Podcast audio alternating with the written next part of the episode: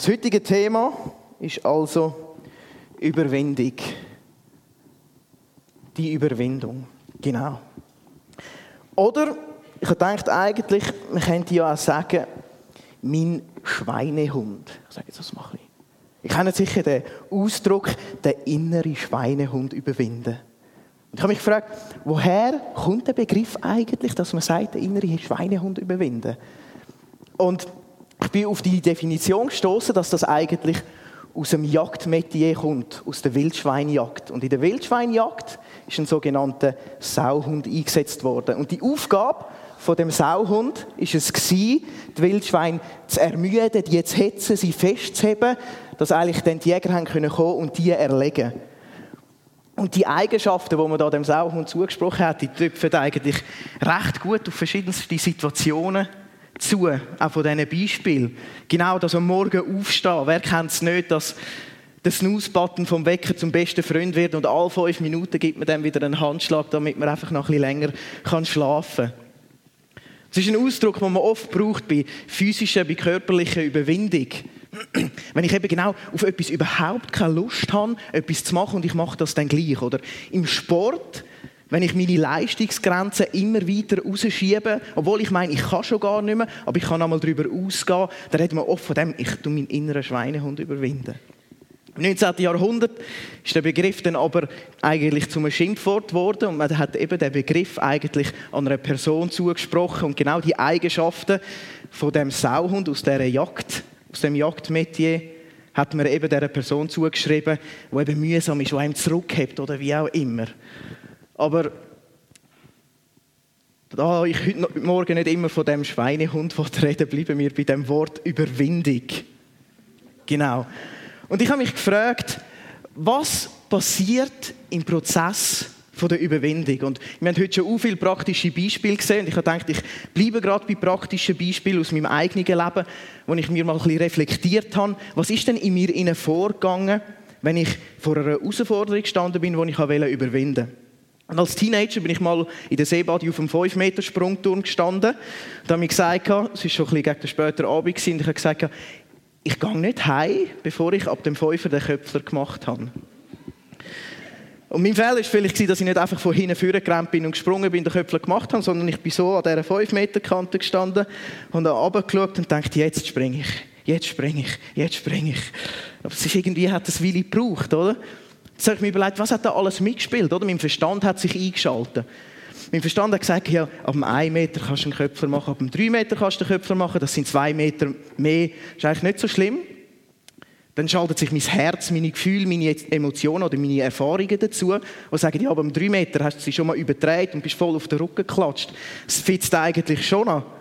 Mein Verstand sagt wieder, ja, aber so lange war der Schmerz nicht. Der Schmerz war eigentlich erträglich. Das heisst, wenn ich am 5 mache, dann, wenn ich es falsch mache, dann geht der Schmerz auch wieder weg. Aber es ist nachher weitergegangen und gesagt, nein, ich kann ihn ab dem Einer, ich kann ihn ab dem Dreier, ich schaffe das auch ab dem Fünfer. Ich weiß, wie es geht, ich weiß, was für eine Haltung das ich muss haben, etwa in welchem Winkel, dass ich müsste eintauchen und mein Selbstvertrauen ist gewachsen in dem Moment, oder? Der Glaube an mich selber ist gewachsen und die Schwelle von dieser Überwindung ist immer kleiner geworden, bis der Willensentscheid kam und ich gesagt habe, jetzt springe ich und ich den Köpfler gemacht habe. Also haben verschiedenste Sachen mitgespielt, die mich zur Überwindung gebracht haben. Von jetzt zu einer eher physischen Ebene. Ein Beispiel aus meinem Leben, aus, aus einer Beziehungs-, Gefühlsebene war, dass ich mal an einer Konferenz war, eine wöchige. Und während dieser Konferenz ist mir eine hübsche blonde Frau aufgefallen. Dann habe ich versucht, mit der ab und zu mal ein bisschen zu reden, um die kennenzulernen. Und die Konferenz ist dann am Ende zugegangen und ich habe gewusst, die kommt nicht aus meiner Gegend. Und wenn ich die näher kennenlernen muss ich sie jetzt fragen, ob ich ihre Telefonnummer, ihre E-Mail-Adresse oder was auch immer kann haben, dass ich mit ihr in Kontakt bleiben kann. Das heisst, die Konferenz war fertig. Die Leute haben sich angefangen zu verabschieden und sie ist in ihrem Grüppli dort gestanden mit ihren Kollegen und ich bin ein bisschen abseits gestanden. Und der Prozess geht wieder los. Mein Verstand sagt, ja nein, sie könnte Nein sagen. Was ist denn dann? Was halten Sie von mir? Denken Sie, gefalle ich ihr überhaupt auch? Bin ich ihr überhaupt aufgefallen? Das spielt alles mit. Meine Emotionen, meine Gefühle kommen. Ja, ich habe vielleicht mal negative Erfahrungen gemacht, wo ich, wo ich auch abgelehnt wurde, wenn ich jemanden gefragt habe, gesagt, nein, nein, weißt du was, du passest mir gar nicht oder so. Es spielt alles mit. Und jetzt war es schlussendlich so, dass eigentlich die Vorstellung an eine Möglichkeit, dass das vielleicht mal jemand für mich sein könnte, wo wir vielleicht mal zusammen eine Zukunft planen oder so, die war einfach grösser gewesen und hat mich dazu gebracht, der Glaube nur schon an die Möglichkeit, was wäre, wenn, ist grösser gewesen als meine Angst. Und ich bin dann gefragt und habe die E-Mail-Adresse bekommen. Und das Schöne daran ist eben, drei Jahre später, jetzt knapp sind wir verlobt und ich bin so froh, habe ich mich dort überwunden und die Frau gefragt. genau. Und das dritte Beispiel würde ich gerne das aufnehmen, wo ihr gesagt habt, ja, etwas vom Wichtigsten ist doch auch, dass wir im Alltag zu Gott stehen können. Und das ist etwas, was wir im 1. Petrus 3,15 auch lesen, wo er sagt, hey, wenn dich jemand über deine Hoffnung fragt, über deinen Glauben fragt, dann sind alle Zeit bereit, dass ihr einfach über das, was ihr glaubt, könnt Auskunft geben Das ist ein so wahres Beispiel. Und ich habe mich gefragt, wieso kostet es mich so oft, so viel Überwindung, zum Beispiel nur schon zu meinem Glauben zu stehen oder zu sagen, ja, ich gehe in Kilo am Sonntagmorgen. Was ist das große Hindernis? Angenommen, in Rundeabschlüsse nächsten Montag gehen ihr wieder in die Schule, ins Gimmi oder wo auch immer. Und euer Kollege fragt, und was hast du am Sonntag gemacht? Wie fangst du deine Antwort an? Antwort A, ja, nicht viel. Ich habe ein bisschen EM geschaut am Abend. Antwort B, ja, wie jeden Sonntag, so wie wir es bei der Julia gesehen haben. Ich gehe in die Kirche, ich habe sogar Unterabschluss gehabt. Und wir sehen, die eine Antwort tut den Ausgang vom Gespräch schon sehr einschränken. Da weiß ich, okay, die Diskussion geht dann, wenn sich der für Fußball interessiert, vielleicht noch ein bisschen aufs Spiel, wo war, wie wäre ich bin an der EM. Und die zweite Antwort macht den Ausgang oder die Situation so weit auf. Wenn du Kille sagst, wenn du Glauben sagst, und es wird relativ schwierig abzuschätzen, woher geht jetzt das Gespräch. Und was sind jetzt die Faktoren, die mitspielen, ob ich mit Antwort A oder Antwort B antworte? Und es passiert genau das Gleiche. Mein Verstand schaltet sich ein, mein, mein Gefühl, mein Herz schaltet sich ein. Und das sind Fragen, sie, ja, was denkt der andere über mich? Ich kann gar nicht gut argumentieren. Ich weiß, der kommt immer so gut raus da bei wissenschaftlichen Sachen und ich kann gar nicht dagegen heben. Oder du hast eine Vorstellung von dem Gespräch, wie das müsste ausgehen. Und die Vorstellung ist so groß, nur weil du etwas so Kleines sagst, meinst du, die Vorstellung ist so groß, dass dich das sehr einschüchtert. Deine positiven, deine negativen Erfahrungen spielen mit. Du hast vielleicht genau etwas Neues, das ist etwas Neues für dich. Du hast noch nie mit jemandem über deinen Glauben geredet. Vielleicht hast du selber Unsicherheit betreffend deinem eigenen Glauben. Was glaube ich eigentlich oder wieso glaube ich? Und die Angst vor der Ungewissheit, wo geht das Gespräch her? Und ich möchte zu diesem Beispiel etwas ganz Grundlegendes weitergeben, was dir einmal hilft, vielleicht, dass die Schwelle ein bisschen kleiner kann werden Und es ist nämlich so, egal was du sagst, wenn es in einer Diskussion über den Glauben geht, egal was du sagst, egal wie gut das deine Argumente sind, nicht das, was du sagst, bringt den anderen dazu, das nachvollziehen was du sagst. Oder dass er das kann verstehen 1. Korinther 2,14 heißt, ein Mensch, der Gottes Geist nicht hat, lehnt ab, was von Gottes Geist kommt. Er hält es für Unsinn und ist nicht in der Lage, es zu verstehen, weil ihm ohne den Geist Gottes das nötige Urteilsvermögen fehlt. Also wenn dir die Frage wichtig ist, das kann dir sehr viel Druck wegnehmen. Du kannst niemand von dem Glauben überzeugen. Es wird niemand an das glauben, wo du glaubst, weil du vielleicht gute Argumente hast. Deine einzige Aufgabe, was ist, wo, die Bibel uns auffordert, ist genau, dass du ein Zeugnis kannst sein. Du kannst sagen, was du glaubst. Das ist ja das, was dir niemand nehmen kann. Das ist deine Erfahrung, das ist das, was du glaubst. Und alles andere, nämlich woher nachher das Gespräch geht, ob er vielleicht einen Bruchteil von dem kann verstehen, was du erzählst, das liegt nachher am Heiligen Geist. Es ist im Heiligen Geist seine Aufgabe, die Herzen aufzutun. Und es ist nicht deine Aufgabe oder deine Aufgabe, mit guten Argumenten irgendjemand von dem zu überzeugen, was du glaubst. Genau. Zusammenfassend können wir also sagen, dass bei all diesen drei Beispielen, die wir jetzt hier haben, folgende Faktoren ein bisschen mitspielen. Mein Verstand, mein Herz, mein Gefühl. Und in allen Situationen sehen wir, es entsteht irgendeine Art von Glauben, wo die Schwelle geringer machen kann. Zum Beispiel beim Sprungturm, eben, da ist mein Selbstvertrauen gewachsen. Der Glaube an mich selber, ich schaffe das. Oder im Beispiel, wo ich meine zukünftige kennengelernt habe, der Glaube an die Möglichkeit, was könnte sein, ist grösser gewesen. Und im dritten Beispiel, unser persönlicher Glaube. Und ich glaube, wenn, wenn wir je tiefer die Wahrheiten vom Wort Gottes kennenlernen, sie hören, sie verstehen, sie unser Herz gehen, desto geringer wird die Schwelle wo dich zum Überwinden bringt.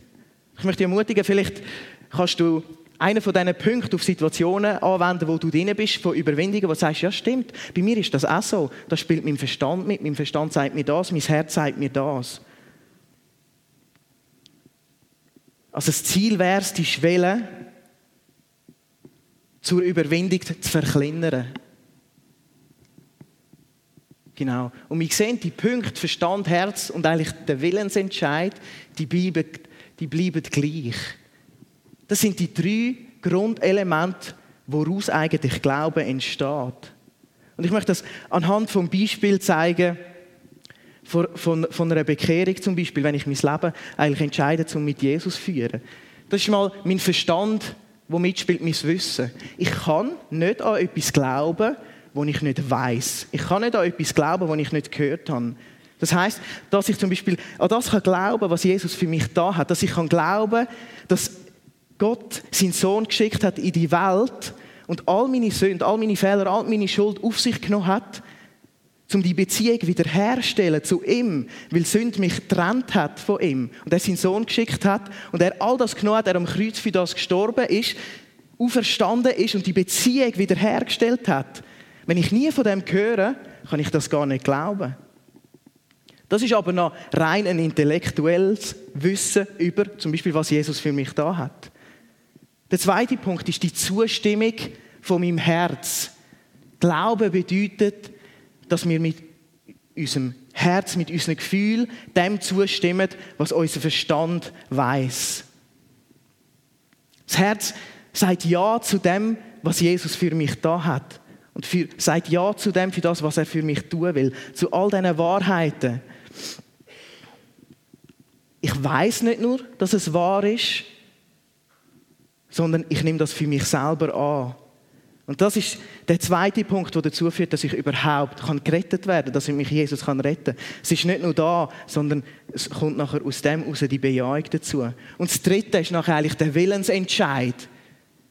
Die Entscheidung zu glauben oder nicht, die trifft man letzten Endes nicht mit dem Verstand oder mit dem Gefühl, sondern die treffe ich nachher mit meinem Willen. Das ist mein Willensentscheid. Ich möchte das.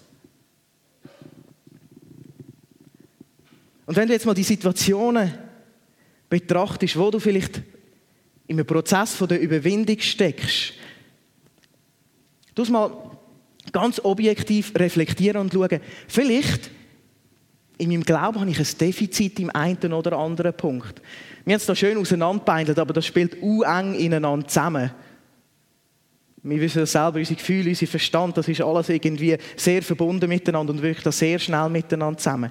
Aber vielleicht siehst du, mir fehlen in diesen, in diesen Punkten fehlen mir Wahrheiten, die ich gar noch nie gewusst habe. Der Hebräerschreiber sagt so etwas Schönes, was mir so tiefe Sicherheit gibt, dass er sagt, all die Zusagen, die Jesus mir gibt, all das, was Jesus für mich da hat, durch das ist meine Seele verankert worden im Heiligtum. Ich habe eigentlich einen riesen Anker, der aufgeht in den Himmel bis zu Gott und der ist dort fest verankert. Und wenn ich zum Beispiel die Wahrheit kenne und mit dem Herz dem zugestimmt habe, gibt mir das eine tiefe, tiefe Sicherheit. Und wenn ich das nicht habe, kann mich das unsicher machen in verschiedensten Situationen. Das kann sein, dass wir am einen oder anderen Punkt eben genau in diesem Prozess sind, wo es eben darum geht, dass ich vielleicht mit meinem Herzen dem gar noch nicht zustimmen kann. Und der Herzenspunkt, das ist meiner Meinung nach eigentlich auch der schwierigste. Ich weiß viel, ich habe schon viel gehört, aber dass ich dem mit meinem Herzen kann zustimmen kann, ist einfach noch eine weitere Ebene, die da dazukommt. Und das ist ein Prozess, wo wir nicht allein drin sind. Es ist so schön, dass wir einen Heiligen Geist haben, der uns in diesem Prozess begleitet. Und ich möchte dich ermutigen, wenn du Sachen hast, wo du zum Beispiel die Wahrheiten kennst, dass du herhockst mit Gott und genau mal sagst, ich glaube das einfach nicht. Ich weiß das zwar da, aber da kann ich dem nicht zustimmen. Dass man in diesem Prozess einfach Gott beizieht und sagt, hilf mir das zu glauben. Ich bin am Freitagmorgen noch an der Vorbereitung zu, der, zu dem Input und am Schreiben gewesen. Und ich habe so einen Unterbruch gemacht, habe Musik laufen lassen und habe angefangen, eigentlich Lobpreis machen, singen, wie wir heute gemacht haben, ganz allein die ab am Laptop. Und das ist ein Lied, das gelaufen ist, wo übersetzt eigentlich heißt ja, dass Gottes Liebe mich nie ver verfehlt, dass Gottes Liebe nie ausgeht für mich, dass Gottes Liebe immer da ist. Und ich habe das angefangen zu singen und es hat mich fröhlich gemacht. Und am Anfang war es ein Prozess, wo ich nur in meinem Kopf gesungen habe. Und es ist der Punkt gekommen, wo ich gemerkt habe, jetzt geht das in mein Herz her und mein Herz hat Ja zu dem können sagen. Und das hat mir eine Tiefe gegeben, ja, die mich so happy gemacht hat. Und das ist genau ein der Prozess der Zustimmung von unserem Herzen. Und das kann in verschiedenen Bereichen sein, wo uns eben dann auch näher, also die Schwelle kleiner wird machen zur Überwindung. Und es ist etwas, das wir nicht aus eigener Kraft mitmachen. Wir müssen nicht aus eigener Kraft überwinden. Eben Überwindung ist ein sehr grosses Wort, wo man heute gar keine Zeit hat, viel anzuschauen. Was zum Beispiel heißt Sünde überwinden oder was ist überhaupt die Möglichkeit, dass wir überhaupt fähig sind, Sünde überwinden. Also wir bleiben heute ein bisschen auf diesen grundlegenden Sachen. Und ich möchte dich ermutigen, dass du deinen Glauben nicht von deinen Erfahrungen bestimmen lässt, sondern dass du deinen Glauben vom Wort Gottes bestimmen lässt. Dass du deinen Glauben von dieser Wahrheit bestimmen lässt, wo in diesem Wort steht. Nur weil man mal eine schlechte Erfahrung gemacht hat in verschiedensten Sachen, heisst es nicht, dass das Wort Gottes falsch ist. Und ich möchte dich ermutigen, in diesem Prozess, dass du einfach deinen Blick auf Jesus richtest. Was eure Aufgabe natürlich wäre, ist, all die, die Wahrheiten nachforschen. Ich habe jetzt mit dem Wort Wahrheit fasse ich unglaublich viel zusammen, was in dem Wort Gottes steht. Das wäre eigentlich eure Aufgabe, nachzuforschen, hey, was sind denn das für Wahrheiten oder was brauche ich für Wahrheiten, die ich sehe, in diesem Punkt braucht es für mich noch mehr einen Schritt, dass ich im Glauben eine Tiefe und eine Sicherheit kriegen kann. Und im Hebräer 12, 1 bis 2 steht, wir sind also von einer großen Schar von Zeugen umgeben, deren Leben uns zeigt, dass es durch den Glauben möglich ist, den uns aufgetragenen Kampf zu bestehen. So eine Ermutigung, es zeigt uns nur schon, es ist möglich, in dem Glaubenskampf, wo wir drin sind, der zu bestehen. Und das sehen wir an vielen anderen Menschen, die wir leben können, können anschauen.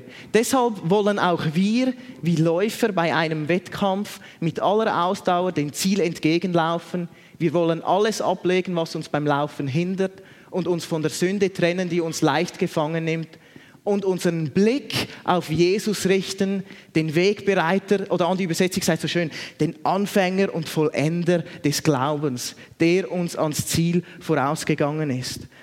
Also wenn du in dem Prozess von Überwindung bist, möchte ich dich ermutigen, Versuch nicht, das aus dir selber zusammenzuknurzen, sondern richte den Blick immer wieder auf Jesus. Und der Blick auf Jesus richten heisst ja nicht, dass ich jetzt mein Portemonnaie für nehme und das Foto von Jesus habe und ich schaue ein bisschen Jesus an, oder? Sondern das heisst genau, all die Zusagen, die er mir versprochen hat, all die, Sa die Sachen, die, die, im Wort Gottes stehen, ich soll auf das schauen. Ich soll auf das schauen und das wird die Schwelle wird mir kleiner machen. Sie wird kleiner werden, wo ich genau weiß, wer bin ich in Jesus, was hat er mir gegeben, zu was hat er mich gemacht. Und das wird die Schwelle verkleinern. Und zum nochmal zurück auf das Beispiel kommen, zum Glauben stehen im Alltag. Antwort B macht mir das Fenster so weit auf und ich kann nicht abschätzen, wo geht jetzt das Gespräch her. Es ist für mich nicht absehbar. Aber da möchte ich euch stark ermutigen, wenn ihr in einer Situation sind, wo ihr merkt, es ist dran, etwas zu sagen. Es ist nur dran zu sagen, ja, ich gehe am Sonntag in die vielleicht gar nicht mehr. Dann kann es sein, dass du da Ablehnung äh, erlebst, wahrscheinlich sogar mit Garantie, weil viele können es nicht verstehen, wie wir es gesehen haben. Nimm das locker. Lass den Bereich einfach auf der Seite vom Heiligen Geist und bleib du einfach an diesem Punkt. Setz dein Vertrauen Vollkommen auf Jesus. Ris riskier es und richte deinen Blick auf ihn. Die Schwelle vom Überwinden wird kleiner werden. Und zum Schluss möchte ich euch einen Kurzfilm zeigen, wo das Ganze veranschaulicht. Und er ist auf Englisch, deshalb wollte ich euch kurz ein, zwei Sachen dazu sagen. In dem Film sehen wir eine Lori, die kein Vertrauen hat in Jesus.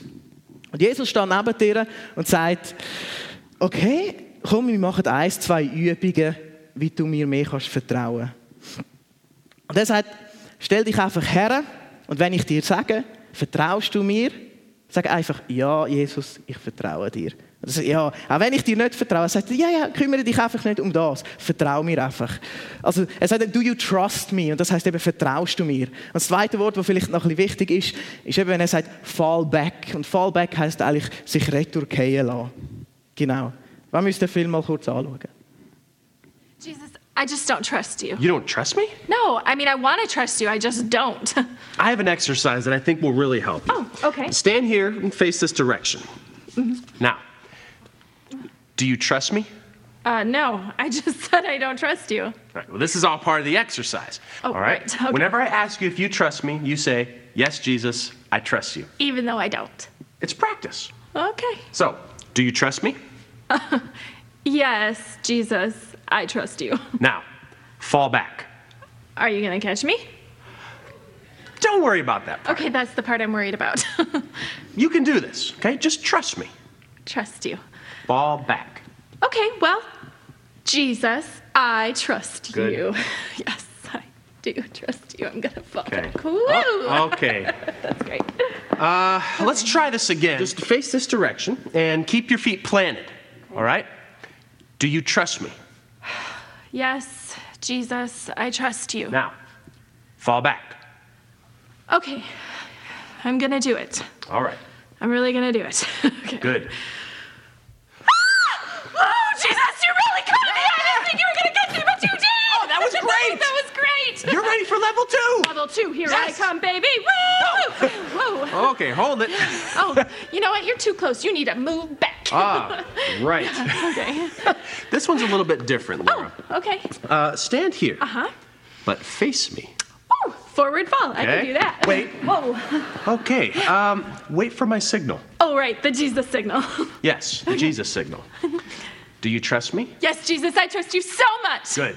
Fall back. That's awesome. It is awesome, especially when you do it. Seriously? Of course. Okay, Jesus, I don't know if you noticed this, but there is nobody over there. I know it looks that way to you. It looks that way. It is that way. You can do this, Laura. Just trust me and fall back. Jesus, I can't do that. We can do it together. I can't. You can. I won't.